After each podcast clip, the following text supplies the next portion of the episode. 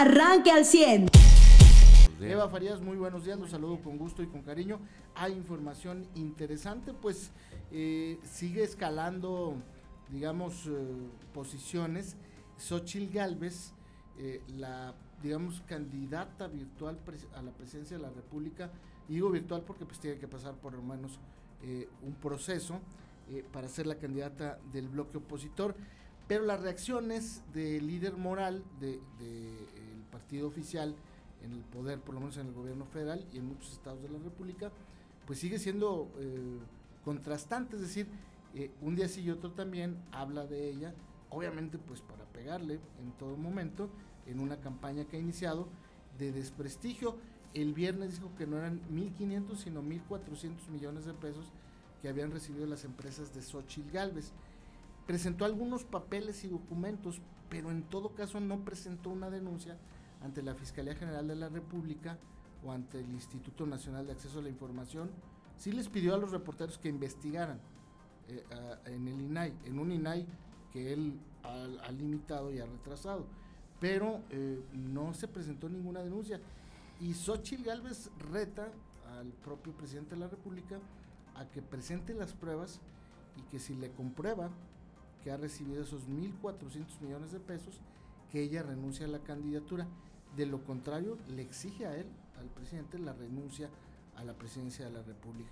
Obviamente ninguna de las dos va a pasar, pero la respuesta de Xochitl hace que crezca eh, o que siga creciendo la candidatura de, esta mujer y el hecho de que en el fin de semana el presidente siga hablando de, de ella a pesar de que hay una instrucción del INE que le pide al presidente dejar de hacerlo, eh, pues eh, lo sigue haciendo y sigue alimentando esta candidatura. Por el otro lado, por el lado de las corcholatas, el INE también estableció un eh, llamado a Morena para que las corcholatas y taparroscas, bueno, yo les digo taparroscas, pero las corcholatas así les puso su jefe, no hagan eventos públicos abiertos, que tienen que hacerlo en lugares cerrados, porque se trata de asambleas no de mítines.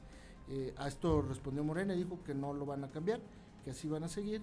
Y bueno, pues eh, eh, de esto, eso fue lo que declaró Mario Delgado, no se han pronunciado las corcholatas y las taparroscas. Vamos a ver qué es lo que sucede. Esa es la información, digamos, política a nivel nacional más relevante, me parece a mí salvo lo que ustedes comenten. Buenos días. Buenos días. Pues ya estuvo, fíjate, este tema también viene a colación con la visita de Tatiana Clutiera a Saltillo, con su conferencia Los retos de la 4T, que es como un, ¿cómo le llaman? Pasivo-agresivo, ¿no? Como parece que le estoy echando porras a la 4T, pero en realidad le estoy haciendo pomada, siendo que no tiene un plan para México, que más que buscar quién puede hacer un relevo es, dime cuál es tu plan y que los mexicanos digan quién es el mejor para llevarlo a cabo, que, que sería lo más es sensato para cualquier proyecto político, ¿no? Que es como ahorita está diciendo la oposición. Nosotros tenemos un, un, proyecto que es encabezar el rescate de las, de las instituciones de México, el país que tendríamos, la seguridad, etcétera, etcétera. Los, todo lo que se han dicho, los refugios para mujeres, estos programas que se tenían, mantener sí los apoyos sociales a los adultos mayores, pero no dilapidar el dinero, etcétera. Y buscas quién va a encabezar ese proyecto.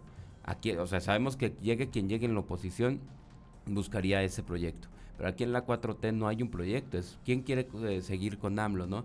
Y justo eh, también decía eso, y fíjate que cuando ese le preguntó, oye, pero pues ya está diciendo aquí la comisión de, de, bueno, de procesos electorales, pero ¿cómo se llama la...? De quejas. Sí, exactamente, tiene un nombre, la unidad técnica de, de, de lo contencioso del INE, ¿no? Que, que no pueden hacer esas, esas apariciones públicas, que el resto de sus campañas deberían delimitarse a los espacios que tengan ellos como Morena, ¿no? O recintos cerrados de menos, eh, pues, ¿qué va a hacer la 4T para decir, vamos a presentar nuestro proyecto de nación de continuidad? Pues no creo que mucho, ¿no? Pero vamos a ver si entonces el línea actúa en consecuencia. Sí, ya, ya hicieron el señalamiento. En todo caso, tendría que actuar el Trifeba. Fres, buenos días. ¿Qué tal, Carlos Joselo? Muy buenos días, y, buenos días a usted. Gracias por acompañarnos y arrancar esta semana con nosotros. Eh, pues lo que queda muy claro es que el árbitro electoral todavía no deja claras cuáles son las reglas. Y eso es algo que señala la prensa de opinión el día de hoy. Pues eh, no se termina de definir qué se debe y qué no se debe hacer eh, durante este proceso. La mala es que, por ejemplo, eh, pues las corcholatas llevan 29 días. Hoy se cumplen 29 días de 80.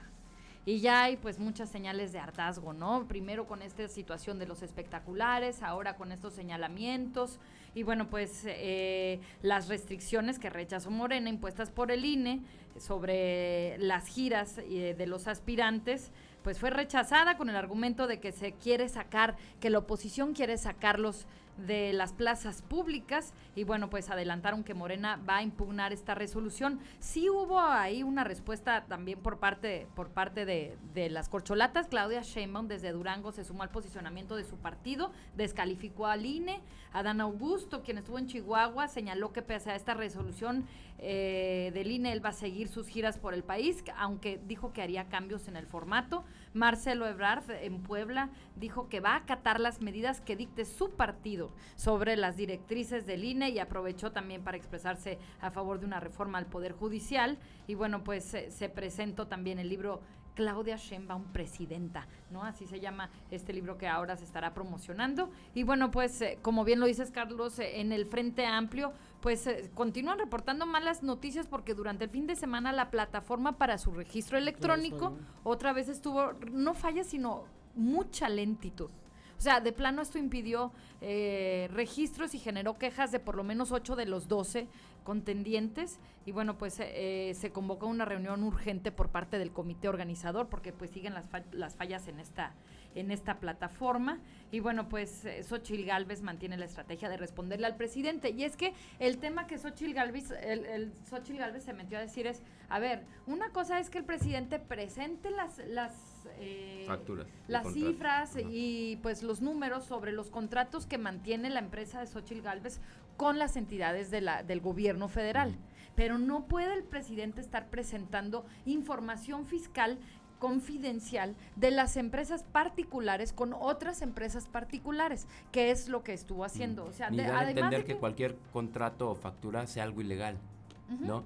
como si agarramos las facturas del que me digas, de la persona que, eh, usted que me está escuchando, agarramos todas sus facturas y dijéramos que son, y, y, viéramos indirectas de que es ilegal lo que usted hizo, ¿no? No, y que, y que bueno, o sea, hay que recordar que, que pues hay una ley que te prohíbe precisamente hacer esto, ¿no? O sea, son contratos que, que son privados, entre dos empresas privadas y el presidente está haciéndolo público, por lo cual Xochil Gálvez dijo que iba a tomar las medidas legales necesarias, ¿no? Para, para para pues evitar que el presidente siga haciendo esto. Porque, a ver, se, va, se le van fuerte en las columnas de opinión al presidente el día de hoy. Dice, ¿por qué para el presidente resulta de risa violar el secreto fiscal? ¿Por qué supone el jefe del Ejecutivo que no pasa nada si revela contratos, montos o impuestos de una empresa privada con otras empresas privadas? Entonces dicen, porque pues López Obrador no sabe generar una riqueza, ¿no? Dicen que eh, pues él decía que no sabía escribir un cheque o que no sabía manejar una chequera y bueno pues él mismo fue quien decidió crear un banco, el Banco del Bienestar o comprar sucursales como Banamex y bueno pues es la crítica fuerte que, que se da el día de hoy ante este tema y bueno lo de Xochil Gálvez que, que dijo que pues le va a responder al presidente porque no debería estar violando el secreto fiscal.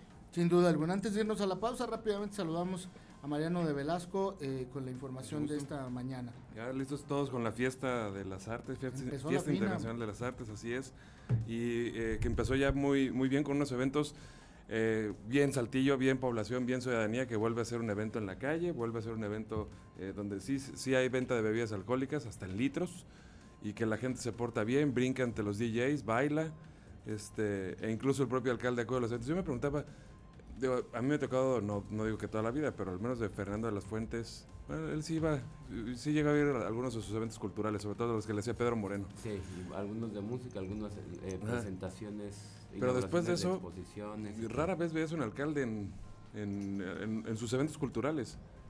O sea, yo digo, bueno, a lo mejor que o no les gustaban esos eventos, o no eran de buena calidad, o le tenían miedo al abucheo, no sé, pero pues es muy, este, yo creo que es muy satisfactorio ver que un alcalde se atreve a medirse ante el público, sobre todo un público joven, en el que podría ser a lo mejor uno de sus contrastes más este, eh, notados en las campañas. Si ustedes recuerdan cuando Chema Frostro hizo su campaña, era su, su temática era la seriedad precisamente por eso y por la diferencia de edades y muchas cosas. Y bueno, pues ahí está, está la prueba de que si las cosas funcionan como administrador y como ejecutor, pues no necesitas tener ni la misma edad ni la misma nada para poder ser un representante de esas actividades y pues ahí está el resultado del de el concierto, bueno, la, o Pues sí, es un concierto como tal de Henry Fong, presentándose en su tornamesa. Un raid, ¿no? Así se le llama a tantos DJs juntos, ¿no? Y pues más de 13 mil personas de que también nos pone a pensar esto. A ver, es un evento como, como ese se pudiera haber hecho con boletos, ¿no? Pagando. ¿Cuánto crees que hubiera costado? Pues ponle 13 mil porque que lo hicieras así baratón. Sí, a ver, pero sin decir cuántos fueron. Es un evento como pesos. Más o menos. Así, para un, general. como base 150 y de ahí para arriba hasta 600 pesos. No, pero y es que ¿cuándo vas a encontrar un festival de 150? Pues digo, pues, al ser música popular sí lo encuentras. ¿Pero cuántas horas fueron? ¿Cuántas horas fueron? De 7 de la, de la, sí, como de 7 a 10, 3 horas. ¿7 a 10? Sí, más o menos. No, 7 a, un, casi, o sea, poquito después de las 10, sí.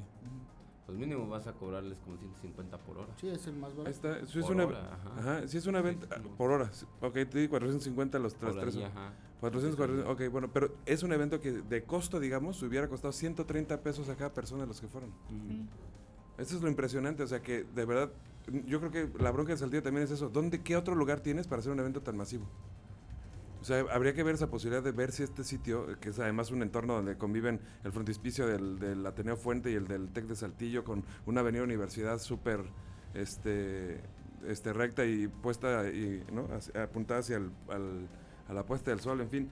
Este, que, que, yo creo que sí se vuelven como un escenario muy propicio para muchas cosas. Solamente se ha utilizado estas dos veces, ¿no? Mariana Boy y, eh, Henry Funk, pero pues, debería de poderse plantear para otro lugar. Ahora, el segmento está muy este, identificado. Muy identificado. Son chavitos que les gusta la música electrónica. Siempre habrá un chavo ruco colado. Así es. Este, y un chorro que les encantó la bailada. Así, ¿no? Exacto, Pero, eh, pues bien, por eso no el desfile también muy bien lo de las aguas. El, desfile estuvo muy padre también. El desfile también muy bonito. El show de, sí las vale aguas la, bailarinas, sí, sí vale la pena con el, Ajá, que es con proyección de video y todo, ¿eh? O sea, no es nada más agua que brinca, nada más para que la gente... No, no. Entonces, pues vale la pena, bien por eh, la ciudad. Y buen resultado, además. Bueno, yo vi mucha actividad en redes, ¿no? De ah, toda la gente que asistió y que estuvo posteando. Digo, cuando uno postea algo es porque le gusta, ¿no? y, lo vea como algo bonito. Entonces, pues sí, mucha gente estuvo ahí muy activa en las redes. Exactamente. Pues muy bien, de estos temas y más vamos a platicar. Ganó la selección mexicana, los ratones verdes. Por fin fueron campeones de la Copa Oro. Es la novena, creo que ganan. Y José lo nos va a tener los detalles porque la quinta de, de, de Memo Ochoa para que vean. Hablando de lo que es el Brody Jorge Campos, de, sí, de la bronca son los jugadores que se adueñan de la selección. Partamos porque es la quinta vez que Memocho está en la selección que lo Pues sí, pero es que no había un portero que lo siente. Esa es la realidad. O sea, digo, estoy de acuerdo que eh, ya, ya se adueñó, pero pues la verdad es que ha hecho eh, en los momentos y los torneos buenos de la selección, el que ha dado la cara es Memo Ochoa. Sí, pues y no ha habido un portero que lo siente. ¿eh? En, en, los mejores momentos que recordamos y en los últimos 7-0, 5-1. Sí, no, pero, pero cuando te ponen una defensa de agua, no, está ah, También, sí, no, no, puede ser un portero, claro. Pero bien, ayer mal el arbitraje, la verdad es que le anulan un gol a México con dudas de si era un fuera de lugar, un despeje del portero, ¿no? Eh, pero México que sí tiene buena posición del balón, que sí, vaya, le salen sus objetivos, ¿no? Y un arbitraje que sí, pues parecía como que no quería Estados Unidos que México volviera, digo, se entiende, Estados Unidos estuvo en un proceso de, de, generar rating, ¿no? Y afición al fútbol, entonces que los eliminen y que siga siendo México el como el gigante de Coca, CONCACAF, que lo sepa en ese título que es también de chocolate pues no les conviene mucho este proyecto mercadológico rumbo al mundial, ¿no? De Estados Unidos. Sí, pero es una copilla molera, hay que decirlo. Pues sí. Entonces, este, yo creo que la que viene. que se ganó. Ajá, la que viene, de la que pues ya lo platicaremos y nos platicará el, el, el Money, esta Leagues Cup pues va a ser la que con la que buscan más pero eso es de clubes. Ajá pero con esa buscan así como que el rating al fútbol no la, la afición al fútbol crecer que se aficionen en Estados Unidos porque esa sí va a llegar a casi todos los rincones de, de, Estados Unidos y, y, pues toda la parte sur de Canadá. Exacto. Es Copa Molera pero al fin se gana y, y, con una personalidad y un rostro diferente de la selección mexicana. A mí eh, honestamente me da gusto eh, no por la selección ni por sus jugadores ni por quien eh, ni por los directivos me da gusto por el Jimmy Lozano, que es un entrenador mexicano, que es un entrenador joven, que no es la primera vez que demuestra que tiene la capacidad para dirigir un equipo de, esta, de este tamaño. Y bueno, qué bueno que los chavos ayer jugaron para que el Jimmy Lozano tenga una alternativa de quedarse. Eh, yo vi esta post donde dicen que Zidane ya viene en camino para México y estas cosas. Eh, hay que aterrizar un poquito más los pies ponerlos en la tierra y este y pensar ah, de, ah, o sea, ¿para qué da esta, esta selección y este grupo de 40, 50 jugadores que tendrá México y que tienen posibilidad. Usted ya está informado. Pero puede seguir recibiendo los acontecimientos más importantes en nuestras redes sociales. Nuestras páginas de Facebook son Carlos Caldito Aguilar, José Lo de Velasco y Mariano de Velasco. Al 100.